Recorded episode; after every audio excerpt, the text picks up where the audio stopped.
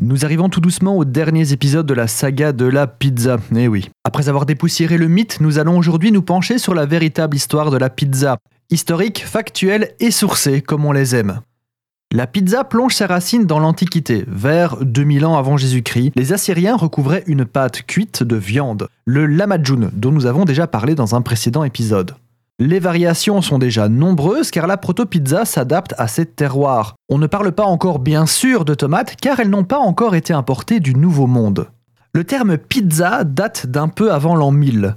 Peut-être vient-il de l'allemand bizzo qui veut dire morceau de pain, ou de l'italien pizzea qui veut dire gâteau. On a du mal à trancher, mais on penche de plus en plus aujourd'hui pour la théorie de l'origine grecque. En effet, le terme viendrait directement du mot grec pita, qui signifie galette. Il faut imaginer des sortes de focaccia primitives garnies d'ingrédients locaux, des oignons, de la viande locale ou du poisson, du fromage et plus ou moins tout ce qu'on trouve à l'époque dans les champs et les sous-bois. On en trouvait aussi des sucrés, parfumés à l'eau de rose, aux noix et à la cannelle.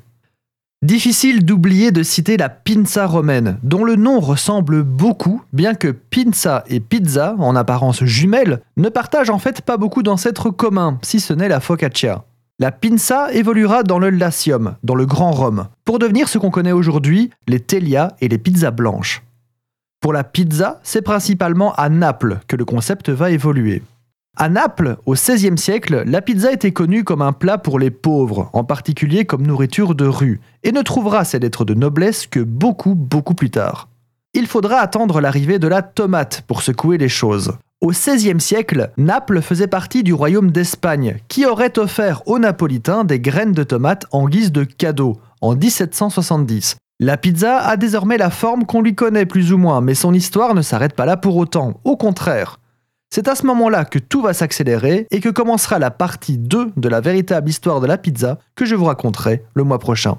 A très vite donc pour les derniers épisodes de la saga de la pizza.